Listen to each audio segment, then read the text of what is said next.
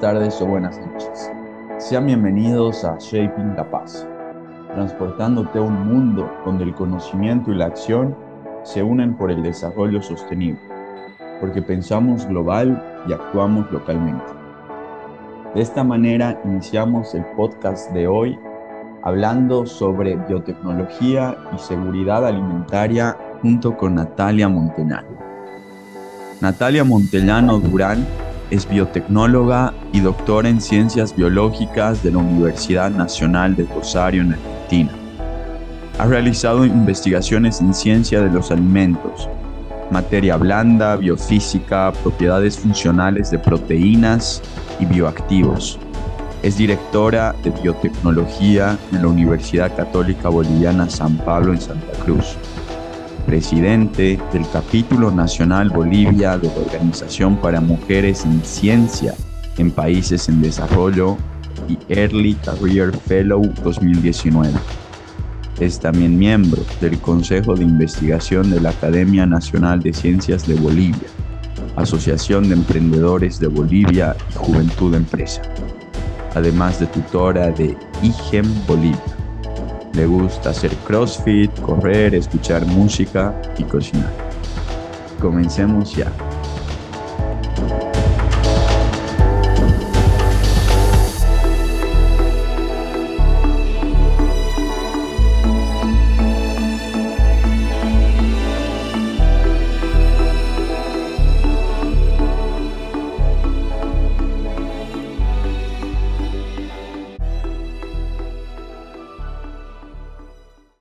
Natalia, ¿cómo estás? Hola Andrés, ¿todo bien? Nosotros súper felices que estés acá y bueno, bienvenida de nuevo a Shaping the Paz. Muchas gracias a ustedes por la invitación, es un honor estar aquí con ustedes teniendo esta entrevista y esperando que les sea útil a más de una persona. Perfecto. Entonces, vamos a empezar con el tema de, tu experiencia y de quién es Natalia, porque la verdad es que leyendo toda tu trayectoria he quedado un poco perdido en muchos aspectos.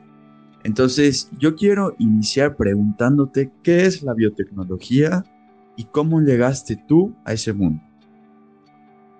Bueno, la biotecnología, ya estoy acostumbrada a dar esta explicación, es la aplicación o eh, la puesta, digamos, en acción de lo que uno sabe de la naturaleza. Es decir, un biotecnólogo sabe cómo funcionan todos los organismos, cómo son las partes de estos y le saca provecho para que a alguien más le sirva de algo. Eh, desde cerveza hasta vacunas eh, son productos biotecnológicos y hoy en día eh, cada vez estamos redescubriendo por varias razones cómo usar biotecnología para por ahí convertir algo que no era biodegradable en, biodegradable o algún desecho en algún producto. Y mm, creo que es eh, no solamente en tecnología, sino hasta en cosas muy comunes. Eh, todos hacemos biotecnología todos los días. Perfecto. ¿Y, cómo llegaste tú a ese mundo? Eso, me preguntabas cómo llegué. Sí. Bueno, cuando, cuando yo estaba en el colegio, a mí me gustaban mucho las ciencias y sabemos que todavía no es eh, una imagen, un rol a seguir ser científico en Bolivia, pero yo sí sabía que eh, quería ir más allá de tener una, digamos, una profesión, porque a mí me gustaba mucho la ciencia, más allá de lo que llevábamos en el colegio, era muy curiosa, siempre andaba leyendo libros o viendo documentales. Entonces, a la hora de elegir carrera, eh, estaba como en una mezcla de varias carreras por el fondo, el fondo científico que tienen como medicina, ingeniería química, física, y no quería dejar atrás y de lado a ninguna ciencia. Yo quería algo que tuviese física, química, biología y un poco de matemáticas, que también siempre me llamó la atención. Y un día llega mi papá y me dice, eh, me dijeron que averigües lo que significa biotecnología. Entonces entré a Google, que ya estaba Google, y busqué la palabra biotecnología y lo que vi me encantó empecé a ver pensums de diferentes universidades del mundo. En Bolivia todavía no estaba la carrera, de hecho yo estoy dirigiendo actualmente la primera carrera de biotecnología en el país y cuando vi el pensum tenía todo, como les digo. ¿Por qué? Porque, bueno, eh, la definición esta que les di de biotecnología es saber cómo funcionan los organismos para poder aplicarlos. Entonces, para saber cómo funcionan, tienes que saber mucha biología. Para saber biología y entender cómo funcionan todas las cosas dentro de la célula, que es el enfoque más de un biotecnólogo, más que un médico que sabe de sistemas, de todo lo microscópico, para saber cómo funciona es todo el final química, en la célula, en, cualquier tipo de célula. Y la química siempre termina siendo física y la física y todas las ciencias necesitan las matemáticas. Entonces por eso la carrera tiene de todo, es una carrera dura, como pueden imaginar al tener todas las ciencias, pero la verdad es que es muy apasionante, por lo menos yo, tanto como estudiante como, como profesora y directora ahora, veo que lo que tenemos en común todos los biotecnólogos es ser unos curiosos y apasionados súper interesante y me parece buenísimo que ya podamos contar con esa carrera en el país. ¿Hace cuánto es que la estás dirigiendo y hace cuánto es que, está siendo ofrecida? La carrera abrió en la Universidad Católica en Santa Cruz el año 2018. Justo fue el año que yo me mudé a, Santa Cruz, así que bueno, el 2018 no la dirigí, pero desde el año 2019 ya estoy como, primero entré como coordinadora porque la carrera era pequeña, pero rápidamente está creciendo, así que desde el 2020 soy directora de la carrera. No, y además que, en Santa Cruz, que hay tanta, tanta agricultura, y después tengo ahí unas preguntas un poco interesantes por el tema de la soya y etcétera, pero no me voy a ir adelantando. Bueno, revisando tu esta pequeña biografía que nos mandaste, quería preguntarte igual, ¿qué es la materia blanda? Es una pregunta, en, inglés es soft matter y hasta, en los, hasta los congresos de soft matter preguntan qué es soft matter. Así que creo que la, la explicación, eh, voy, a, hacer un poco de profe otra vez, eh, que me encanta ser profe. Adelante en, bueno, en la célula, en cualquier tipo de célula, y creo que todos sabemos de este, este porcentaje de agua que se maneja en el ser humano, el 70%, siempre dice, bueno, toda la vida está hecha en solución. De hecho, soy profesora de química de disoluciones por eso, porque todo lo que está vivo eh, necesita un espacio y casi siempre tiene mucho que ver una solución. ¿No? no siempre agua, pero es una, como una solución. Entonces, materia blanda viene a referirse a eh, el hecho de que tenemos macromoléculas o lo que se llama biomacromoléculas que están en solución y que están teniendo actividad química o física. Entonces el estudio de la materia blanda es todas estas pequeñas partes que son blandas, así entre comillas, por el hecho de que están en solución.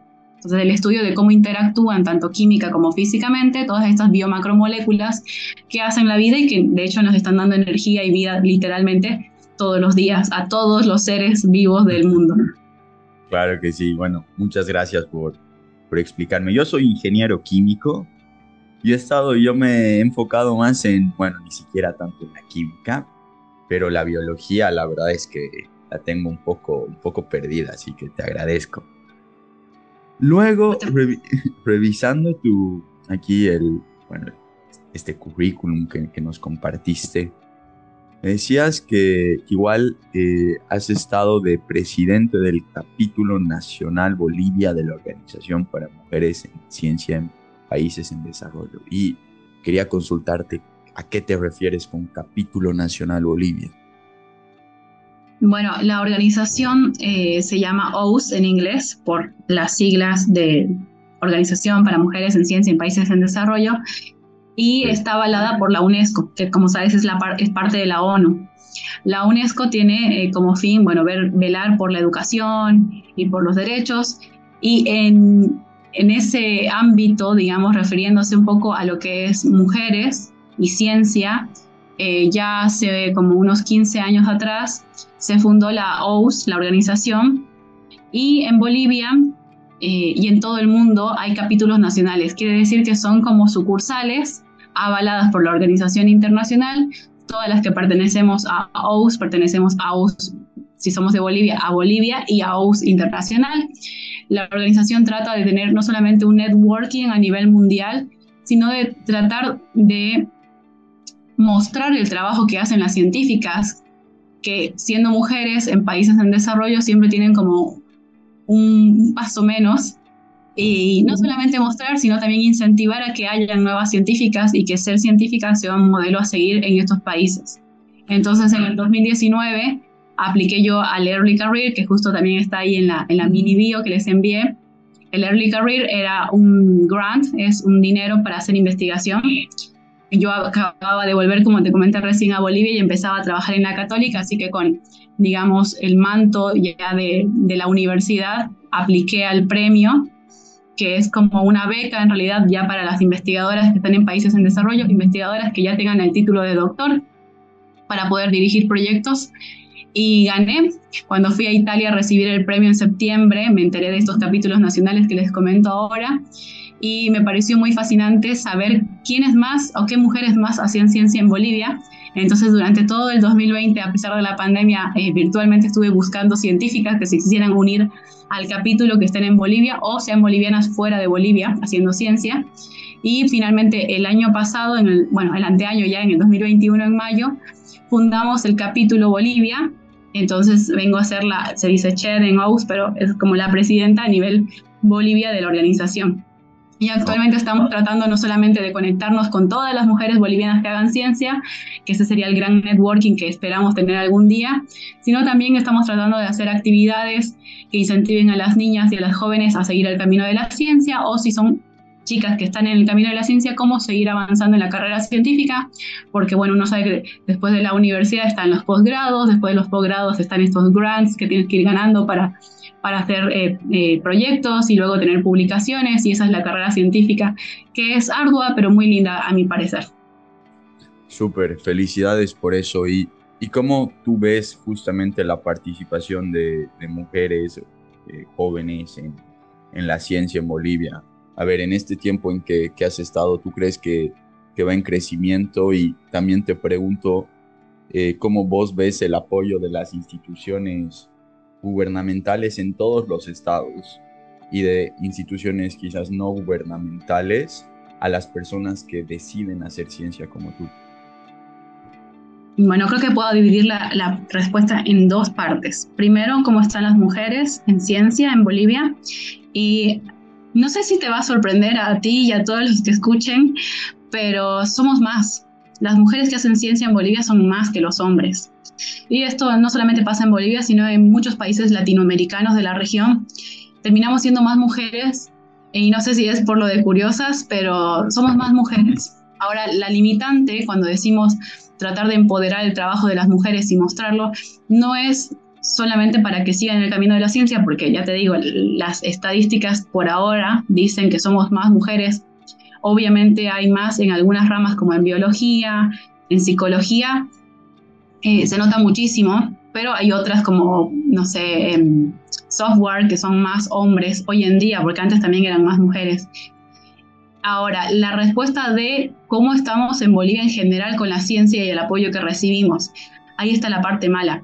No solamente las mujeres sufrimos de falta de apoyo gubernamental y no gubernamental para hacer ciencia, sino también los hombres. Entonces, la ciencia en general en Bolivia, y a mí me gustaría también hacer esa conexión, eh, hombres y mujeres peleando por el desarrollo de la ciencia y, ciencia que sea competitiva también, no solamente por querer competir, sino por realmente buscar soluciones para nuestra sociedad en Bolivia, porque la ciencia se basa en eso, en buscar soluciones para quien la hace o la sociedad que las hace. Eh, creo que a nivel gubernamental nos caracterizamos por tener cero apoyo. Somos uno de los dos países de Latinoamérica que no tiene un sistema científico solamente Bolivia y Paraguay son eh, países de esta parte del mundo que no tengan un sistema científico. ¿A qué me refiero con sistema científico? Por ejemplo, mi experiencia en Argentina, ya que estudié allá, la sé a detalle, pero es muy parecido en los demás países también. Eh, tienen no solamente un Ministerio de Ciencia y Tecnología, o a veces según el gobierno han ido cambiando a viceministerio, como es la figura que tenemos nosotros, sino que también tienen un Consejo Nacional de Investigaciones. El Consejo Nacional de Investigaciones se encarga de tener el dinero para investigaciones que le interesen al país. Por ejemplo, Argentina tiene un plan a 2030 en donde ellos como país saben qué investigaciones le interesa a todos los argentinos para que los científicos de ese país desarrollen soluciones. Por ejemplo, eh, en la soya. Ellos exportan muchísima soya, ganan dinero de esa forma, pero también les quedan muchos desechos de la soya, ¿no? Por, porque al, momento de exportar se quedan con toda la cascarilla de soya. Entonces tienen un montón de científicos, y este ejemplo me lo sé porque es mi rama, que investigan cómo aprovechar este desecho y convertirlo en algo útil, ya sea para seres humanos, para animales o quizás para algún material. Y esos proyectos son pagados por el gobierno. Entonces el gobierno te da dinero para que tú investigues cómo aprovechar la cascarilla de soya y que eso tenga un avance. Ese dinero es existente en Bolivia. Entonces al gobierno boliviano, por el momento, y esperamos que cambie pronto, no le interesa avanzar en soluciones eh, en conjunto, digamos. Entonces, por ahí los científicos bolivianos tenemos que hacer lo que yo hice en 2019, de buscar dinero en organizaciones internacionales para poder investigar algo que le interese a esa organización y a nosotros. Normalmente las organizaciones internacionales tienen objetivos más amplios y no tan específicos como les comento que pasa en Argentina. Y para ir cerrando es este tema de la ciencia y pensando que van a haber personas que nos van a escuchar que les gusta hacer ciencia, que se ven haciendo, no sé, la carrera científica en su vida, ¿cómo eh, se puede acceder a estas, a ver, este tipo de becas, a este tipo de organizaciones, dónde buscar, cómo buscar, si tal vez les puedes dar un consejo. Claro, siempre me preguntan eso en la universidad cuando ven que me gano algo y dicen, ¿cómo busco esto? Suena muy interesante cuando te dan la plata, pero es mucho trabajo por detrás, obviamente. Las, los grants y las becas están publicadas en Internet. Entonces ahora con la magia del Internet, todo está en Internet. Ahora, ayuda un poco saber más o menos qué organizaciones tienen dinero para investigación. Em, la ONU, eh, la Organización Mundial de Ciencia, que en inglés es TIWAS, em, los bancos, el Banco de Desarrollo Interamericano, las, eh, las cooperaciones de varios países de primer mundo, cooperación canadiense, Em, la cooperación española. Hay varios países que están muy interesados en colaborar con Latinoamérica, entonces ahí pueden encontrar bastantes eh, oportunidades de dinero para ciertos temas. Ahora, normalmente en otros países que tienen esta, estas, eh, este CONICET o este Consejo de Investigaciones, uno tiene una rama y entonces va buscando dinero como que por esa rama. En Bolivia somos pocos en general, y entonces nos vamos adaptando al dinero de donde venga. Y eso lo escuché varias veces y realmente a mí me está pasando eh, rápidamente ya, o sea, hace cinco años que estoy en Bolivia y ya cambié las veces que sea necesario para encontrar dinero. Entonces mi recomendación, eh, siendo boliviana, para buscar fondos es que seas eh, un poco más abierto, que lo sería otro, un investigador de otro lado del mundo, en qué cosas puedes tú aportar a la ciencia porque quizás no están dentro de lo que estaba pensado, pero sí con tu expertise puedes solucionar quizás un problema de otra rama que sí tenga más fondos. Y siempre pensando en las particularidades que tenga el país. Por ejemplo, la flora, la fauna nativa, son oportunidades muy buenas que pueden encontrar. Súper. Y bueno, y para terminar esta, este primer bloque de la entrevista, y nos cuentas igual que, que, haces CrossFit, que te gusta correr. Y esa es una pregunta que yo suelo hacerla y es cómo encontrar el equilibrio entre esta vida tan, tan apretada del trabajo, en tu caso de la ciencia, de dar clases, de dirigir la carrera y tener ese tiempo para uno, ¿no? Que es muy importante y que por experiencia siento que es muy fácil perder ese equilibrio en la vida con la parte física. Sí, en realidad obviamente no, no se puede poner en la mini bio de todo, pero me gustó esta idea de poner que además de ser científica, eh, también soy persona de alguna forma y me gustan hacer cosas comunes o no tan comunes, dependiendo de con quién hables. Pero yo creo que empecé a encontrar el equilibrio al terminar la carrera y empezar el doctorado, porque es verdad, estás todo el día, en el doctorado estás todo el día encerrado en el laboratorio, tratando que los experimentos te salgan y hay que repetirlos una y otra vez hasta que salgan. Entonces en algún momento dije, necesito algo que me desestrese, que, que, haga liberar toda la energía que tengo, porque no es lo mismo estar en el laboratorio ahí haciendo experimentos a salir afuera. Y así fue como empecé a correr, a ir al gimnasio.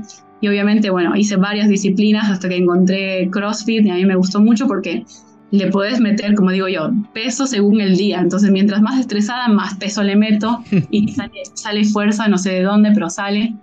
Y también encontrar no solamente momentos para ti, sino también para estar con los demás de alrededor de tu entorno.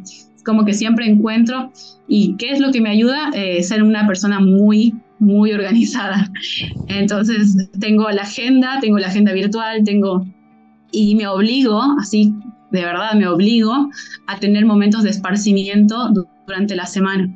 Yo sé que una semana que no me obligo a salir o a, correr, por ejemplo, o a ir al gimnasio, tampoco voy a ser productiva a nivel intelectual porque el cerebro, o sea, hablo como científica, el cerebro necesita esos momentos, como decía en Argentina, perdón por la palabra, pero de boludeo, eh, para descansar y poder ser eficiente después. Y créanme que funciona tanto. Y si lo hubiese sabido en la universidad, hubiese creo que estudiado mucho mejor. Esos momentos de esparcimiento son súper necesarios. El salir a desestresarte, el correr, el hacer algo con amigos y, reírte y olvidarte de lo que estabas haciendo y ya no ser intelectual por un rato. Eh, es necesario y creo que todos los científicos que conozco eh, para mí son los mejores para salir de fiesta porque cuando salen de fiesta realmente salen de fiesta. Totalmente. No, muchas gracias. Es, y sí, como te decía, me parece que es algo tan importante y tan fácil de perder y que definitivamente uno es más eficiente, ¿no? Eh, cuando se da este tiempo. Bueno, con esto acabamos el primer bloque de nuestra entrevista y pasamos a los 90 segundos interactuando contigo. Quédense en Shaping La Paz, donde al volver hablaremos sobre el tema que previamente compartimos a nuestros oyentes y seguidores en nuestras redes sociales. Comencemos.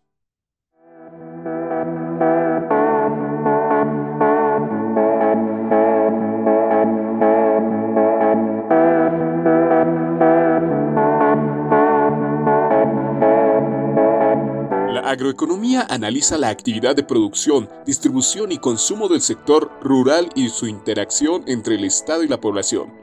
Interesante, ¿verdad? Pues cuando le preguntamos en las redes sociales, muchos respondieron que se encargaban de analizar las finanzas del sector productivo. No es malo equivocarse. Otra pregunta interesante que realizamos en las redes sociales fue sobre la importancia de la agroeconomía y la respuesta correcta fue por su análisis a la seguridad alimentaria de una zona y por medir la cantidad de trabajo y estilo de vida del sector agrónomo. También les pedimos que señalen una dimensión de la seguridad alimentaria, pues ya sea que pusiese acceso, disponibilidad y utilización, estabilidad de alimentos, debes saber que estás en lo correcto porque todas lo son. Vamos por la última. ¿Cuál crees que es la importancia de la seguridad alimentaria? Es vital dentro de una cadena de derechos como la salud, vida o educación, porque es una herramienta clave para lograr la alimentación en las personas más allá de la zona en la que se encuentran. Esto fue Interactuando contigo. Volvemos con nuestro invitado. Pero cuéntanos, ¿conoces alguna zona que sea totalmente autosostenible alimentariamente?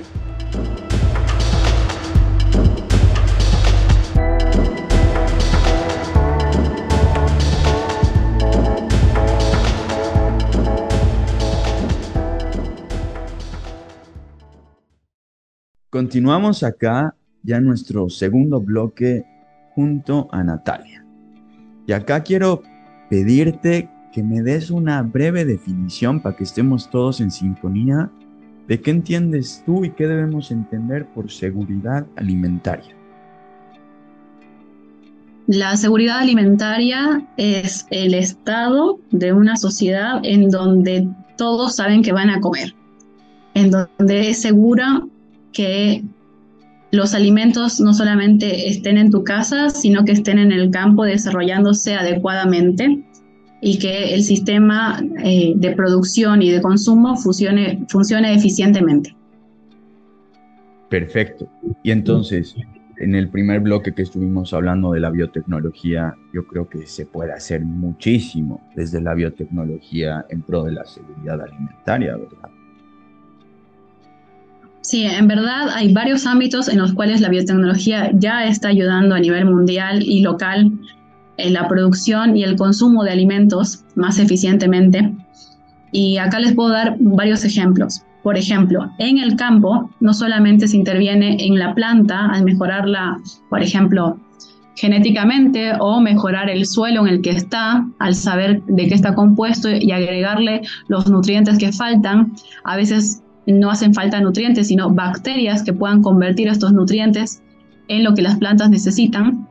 Y todos esos organismos, tanto la planta y los microorganismos, son cuestiones en donde el biotecnólogo puede ayudar con su conocimiento. A la hora de consumirlos, también hay biotecnología involucrada, como por ejemplo el, hecho de que hay algunos alimentos que tienen antinutrientes, como el ejemplo que les daba antes de la soya. La soya es muy consumida ahora más por la producción en Latinoamérica, tanto en Argentina, Brasil, en Bolivia, inclusive tenemos mucha producción de soya. Y no solamente a veces la queremos para exportar, sino que empezamos a ver que tiene muchos aminoácidos o muchas proteínas. Ustedes saben que está muy de moda y es por eh, válida razón el hecho de consumir muchas proteínas en la dieta, pero la soya, además de tener muchas proteínas en proporción en el grano, también tiene muchos antinutrientes. Los antinutrientes son moléculas químicas que están naturalmente en la soya, pero que no permiten que se absorban los nutrientes adecuadamente a la hora de consumirlos. Y todo eso eh, es, trabajo de conocimiento. El biotecnólogo no solamente trabaja en el análisis o en el, en el saber cómo funcionan las cosas, como en este caso, sino también cómo resolverlas. Entonces estos antinutrientes pueden ser extraídos de la soya para que su consumo sea más eficiente a la hora de ingerir el alimento. Súper. Yo, yo te comento que justamente hice mi tesis eh, de pregrado para, relacionado con la soya. Fue una hidrólisis enzimática con, con papaína, la proteína de soya, y aquí me fui acordando un poco de, todo lo que has ido mencionando y que además la soya, quiero entrar al tema de la soya, es fundamental para Bolivia.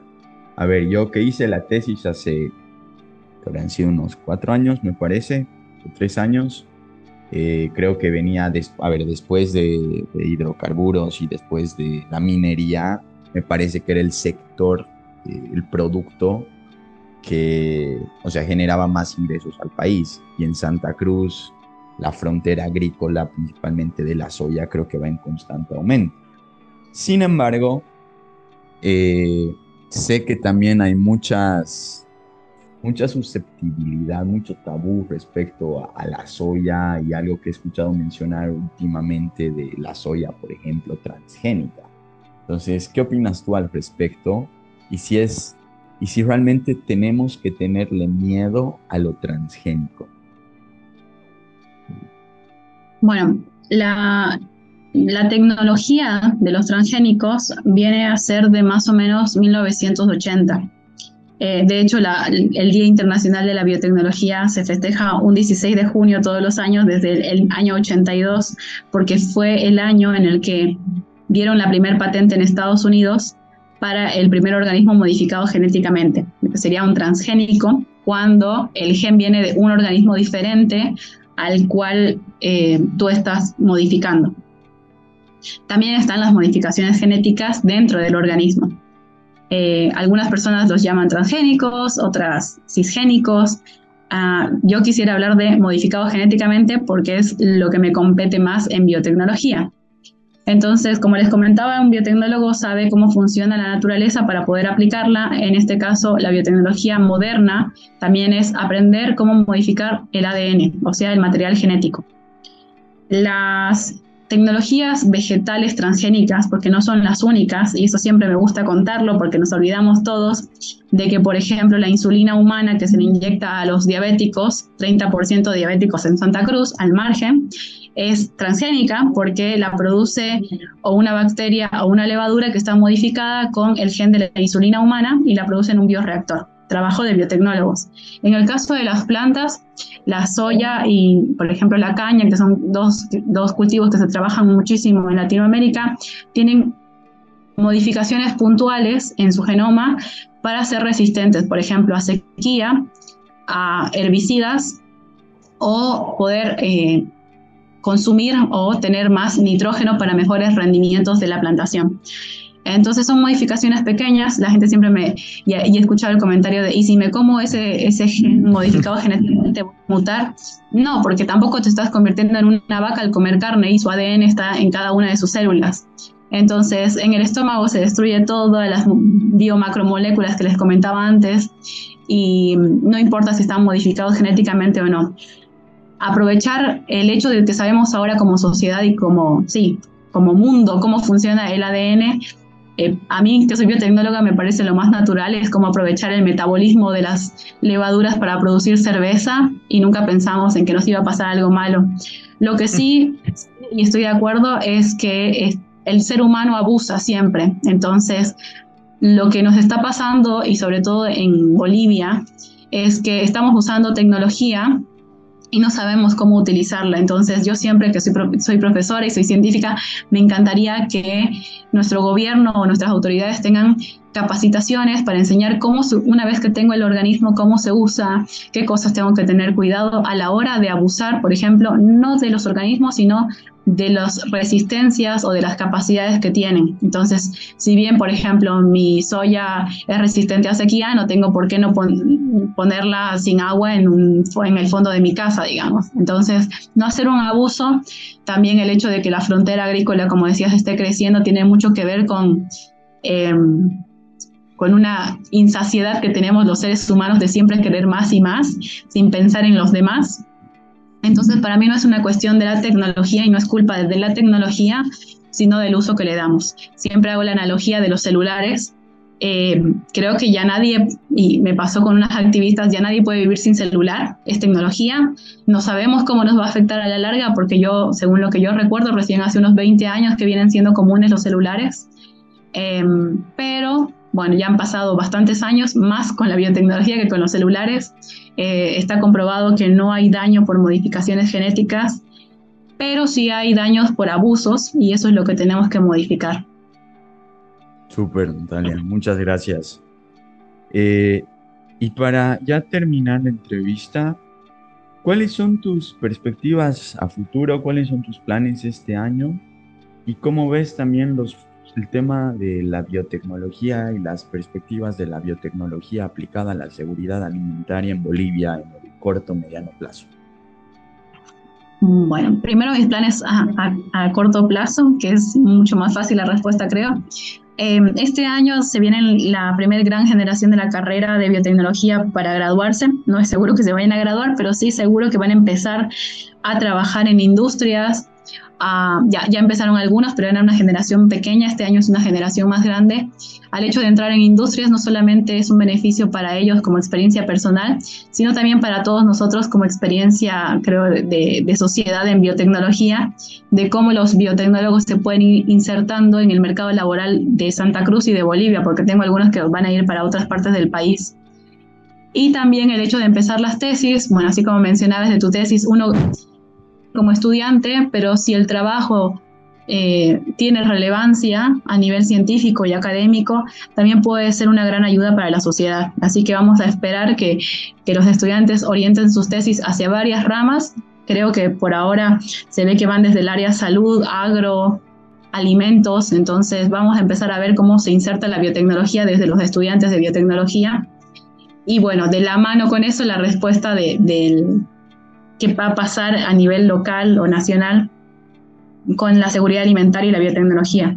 Yo creo que eh, ya es, y lo, sé porque tengo padres de campo, ya es una realidad que todos los, los campesinos están usando tecnología. Por eso mi urgencia de decir eduquemos cómo usar la biotecnología. No creo que falte mucho, y en eso coincidimos varios de los docentes de la carrera, no falte mucho para que el gobierno llegue a un, a una concientización de que necesitamos como país ser competitivos no solamente en el mercado, sino en la forma en la que pensamos. Para aplicar tecnología, en este caso biotecnología es porque está orientada a la vida, pero como te decía, no solamente se aplica a nivel de agro, sino también en alimentos, en producir materiales, en producir biocombustibles, que yo creo que esa es una gran salida para todos los países que actualmente producimos combustibles, aprovechar los biocombustibles y la energía que, renovable y la energía que podemos manejar y pensar a un futuro largo el día de hoy. Perfecto. Te deseo y en nombre de Global Shapers todo el éxito este año y que estas tesis sean en pro también de, no, de la sociedad, ¿no? Creo que al final se trata de eso. Y lo último de hoy es que quiero terminar con la frase inspiradora que te hemos pedido. Y este es tu espacio. Eh, siempre digo... Adelante. Siempre digo que cuando me piden alguna frase, es una que una vez dije y se me quedó en el inconsciente y en el consciente, de ser la persona que quisieras haber conocido cuando eras más joven. Y no solamente se aplica, si lo piensan bien, a nivel personal, de conocer, tener, un, no sé, un director de tesis, tener un amigo que, o alguien cercano que te inspire, que te ayude y que te ayude a ser mejor persona, si no se aplica para, para todo, para la sociedad pequeña, yo lo pongo desde que voy en el tráfico y ser el que te da paso hasta la persona que gracias a vos, eh, Bolivia empezó a usar algo o a hacer algo o a ver algo.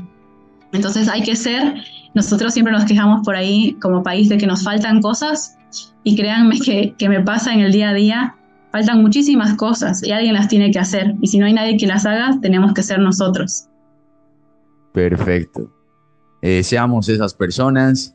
Y ahora sí, es tiempo de decir adiós por esta vez. Muchas gracias de nuevo, Natalia. Ha sido un placer conversar contigo. Y hasta un próximo episodio de tu podcast Shaping la Paz. Muchas gracias.